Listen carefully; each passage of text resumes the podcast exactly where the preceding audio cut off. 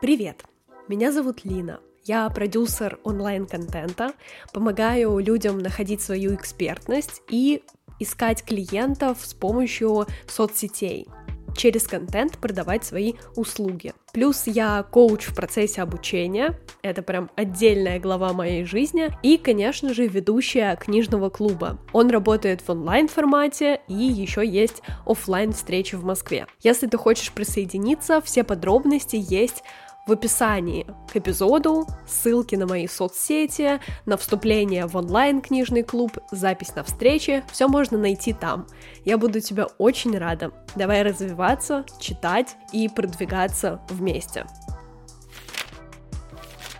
Сегодня мы разбираем книгу, которая называется «Это просто я». Она очень долгожданная, потому что в моем телеграм-канале большинство людей голосовали именно за нее, когда же будет разбор, когда же. Вот, дождались. Это книга от издательства Альпина. Я обожаю это издательство, у меня много их книг. И если вы тоже хотите прочитать эту или любую другую, то по промокоду Лина большими буквами латиницей действует скидка 20% на всю литературу от этого издательства. Тоже ссылку и промокод вы можете найти в описании к эпизоду. Собственно, она оказалась совсем небольшой, здесь всего 117 страниц, которые можно прочитать буквально за 1-2 дня. Тем более, что внутри полно иллюстраций.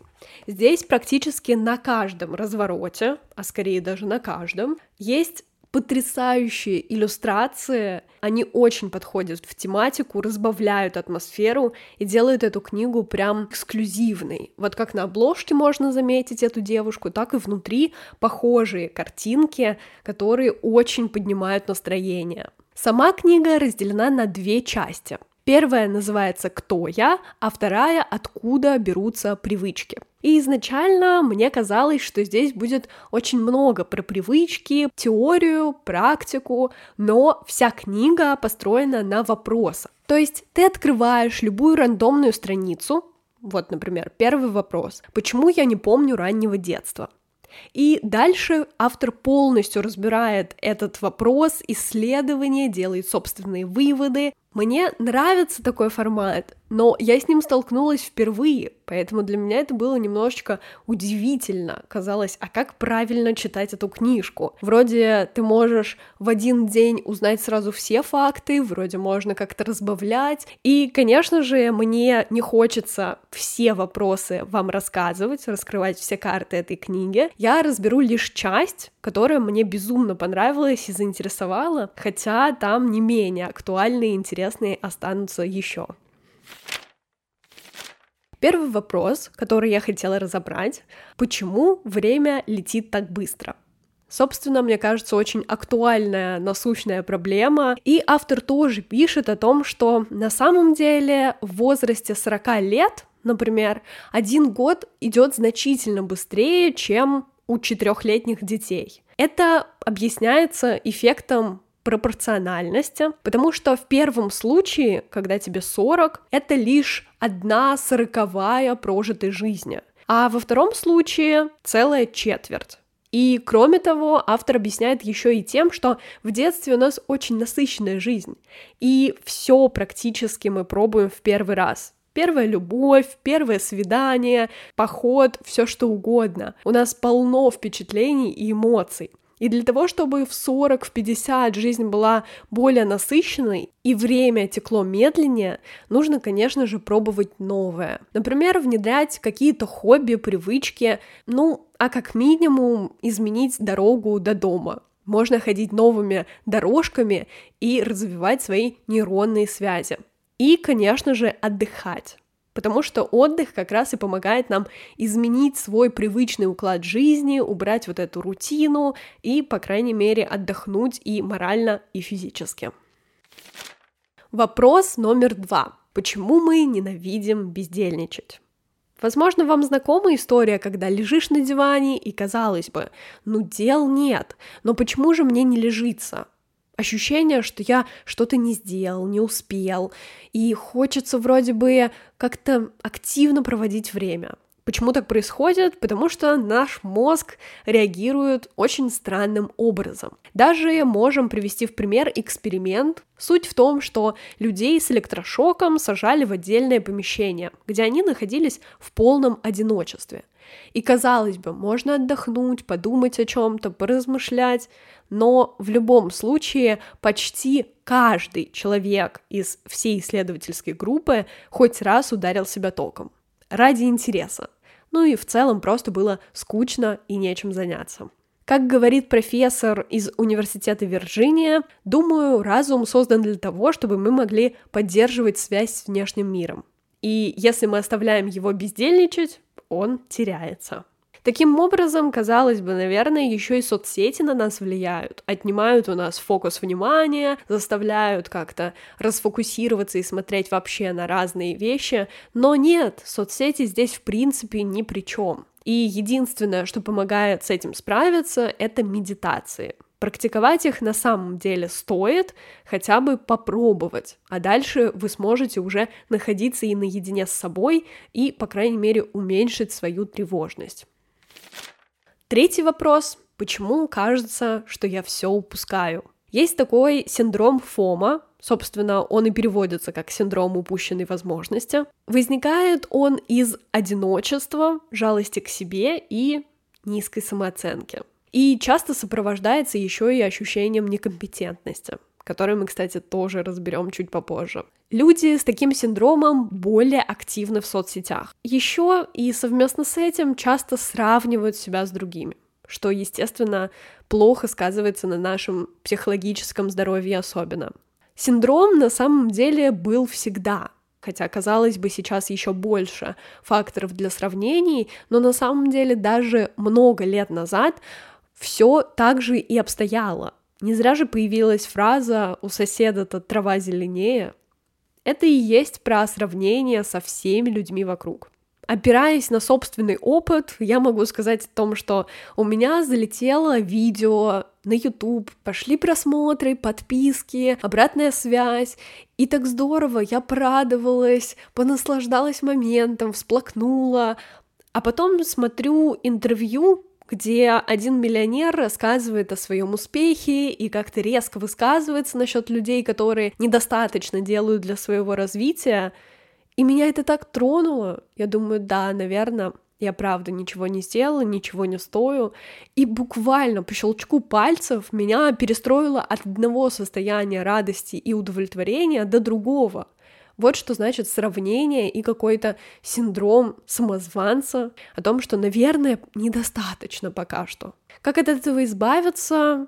Выключить гаджеты и пожить реальной жизнью. Я, кстати, воспользовалась этим советом, убрала телефон, остановила это интервью, когда поняла, что меня это триггерит, и я не могу больше слушать подобную информацию. Просто закрыла, пошла на улицу, села на лавочку и прописала структуру этого эпизода.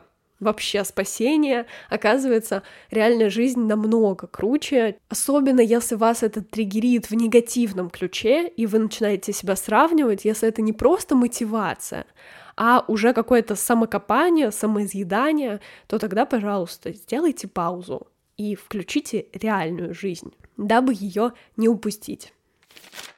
И, конечно, перейдем к тому самому пресловутому синдрому самозванца. Казалось бы, что, наверное, он возникает только у меня, и все вокруг супер счастливы и знают, что они делают, но на самом деле факт обстоит следующим образом.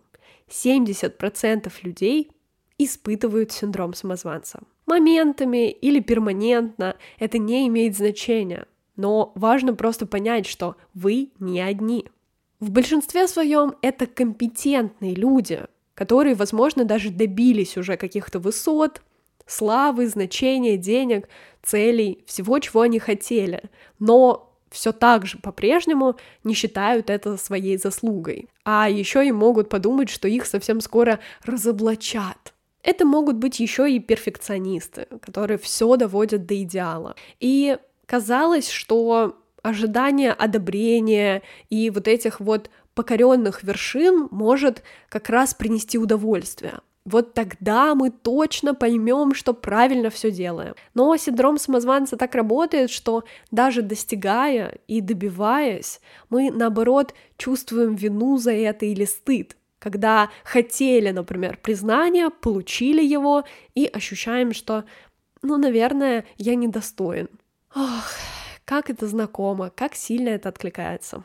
Но из этого всего есть выход — Точнее, постепенные шаги, чтобы дойти к какой-то более спокойной жизни. Для начала фраза fake it till you make it, которая означает притворяйся, пока не получится, в этот момент можно ее использовать и притворяться, что вы чувствуете себя спокойно и уверенно, не обращать внимания на мучительные сомнения. Вначале, когда я прочитала это, показалось, что за бред, про какое-то заглушение собственных мыслей и эмоций. Но на деле наши эмоции работают следующим образом. Если мы полностью в них проваливаемся, то еще сильнее закапываемся в самокопаниях.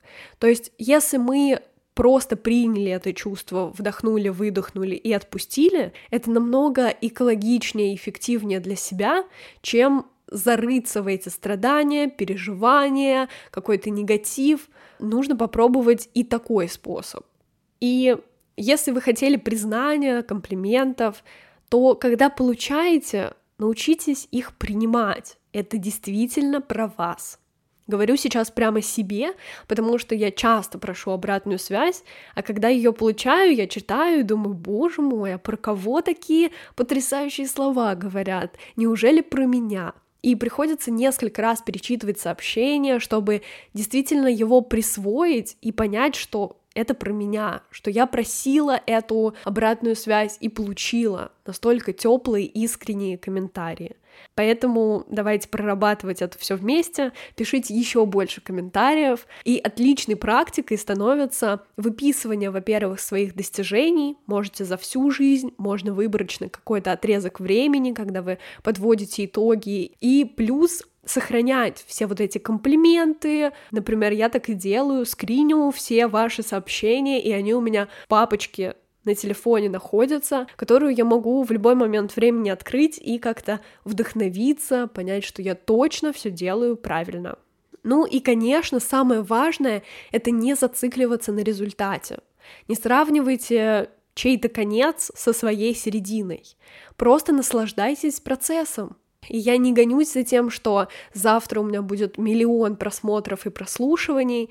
Хотелось бы, конечно, но мне и процесс нравится. Ну, результат тоже доставляет удовольствие. Все это в совокупности работает, но кайфуйте от того, что вы делаете. И еще один вопрос из этой главы, который я хотела бы разобрать, это почему я не мастер своего дела. В принципе, связано с синдромом самозванца, но мы его разберем немножечко с другой стороны. И есть такое понятие, как 10 тысяч часов. Чтобы стать мастером дела и классным экспертом, нужно 10 тысяч часов заниматься чем-то одним, той сферой, которую вы выбрали. Но боюсь развеять ваши иллюзии, так не работает. Точнее, недавно совсем доказалось, что этот эффект немножечко обманчив, ибо правило 10 тысяч часов не учитывает, что практика практики рознь. Бывает, например, осознанная практика, когда ты действительно качественно проводишь время и улучшаешь свои навыки, а бывает просто машинальное повторение чего-то важна осознанная практика, которая включает еще и консультации со специалистами. Плюс огромное значение по-прежнему имеют гены, личные особенности и готовность следовать советам. Да, к сожалению, не только практика решает. И перейдем ко второй главе. Здесь как раз те самые пресловутые привычки. Но чтобы держать интригу, и чтобы вы прочитали эту книгу, я взяла из этой части всего два вопроса, но которые у меня очень откликаются. И первый, собственно, почему я не могу делать несколько дел одновременно. Хотя, казалось бы, это так классно и так здорово, но нам нужны 23 минуты, чтобы на самом деле полностью сосредоточиться на одном деле. И если с простыми занятиями совмещение работает, такие, например, как ходьба, еда, разговор, А со сложными нет. Мы не можем с работы одной переключиться сразу же на другую. Нужно вот это длительное время, чтобы сместить фокус внимания.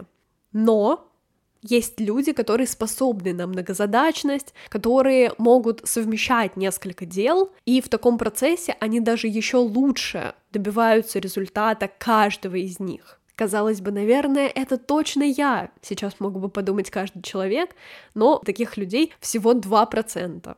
Увы и ах. Второй вопрос, крайний на сегодня, который хотелось бы разобрать. Почему трудно долго смотреть человеку в глаза? Я так долго задавалась этим вопросом. На самом деле я смотрю в глаза человеку, когда он мне что-то рассказывает, а когда я отвечаю, то мой фокус внимания сразу теряется где-то вообще в разных уголках. Даже когда записываю эпизод, я же не смотрю в камеру, мои глаза просто бегают из стороны в сторону. И, собственно, почему же это происходит? Человек, смотрящий нам в глаза, кажется более открытым, честным, искренним, и это подкупает. То есть при первой встрече, когда человек смотрит нам в глаза, он располагает к себе. Отведение взгляда не всегда говорит о скуке. В 1988 году исследователи, ученые выяснили о том, что наши глаза бегают из стороны в сторону и не могут сфокусироваться только на глазах, потому что в голове происходит большая работа. И чем интенсивнее работает мозг, тем выше вероятность отведения взгляда. То есть это равнозначно тому, что мы просто думаем, перевариваем и ищем, что ответить. Наши глаза бегают, потому что мозг работает. Интересный факт.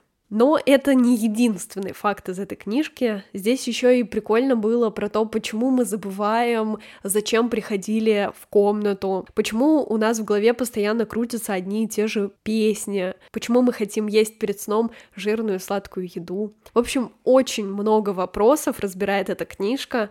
Она прикольная, идеальный подарок, мне кажется, для своих друзей. Рекомендую вам ее к прочтению. И плюс, конечно же, хочу разыграть ее среди вас. Нужно подписаться на мою запрещенную социальную сеть, на YouTube канал и, конечно же, на Telegram канал, где как раз будет проходить конкурс. Там будет пост, где я продублирую все условия конкурса, и нужно будет оставить комментарий. Вообще любой, их количество будет не ограничено, и генератором чисел я выберу как раз победителя, кому и отправится эта чудесная книга. И вы сможете узнать про все привычки более подробно. А я напоминаю о том, что действует промокод Лина большими буквами латиницей, и вы можете даже не ждать результата конкурса, а уже купить эту книгу самостоятельно. И любые другие на сайте Альпина.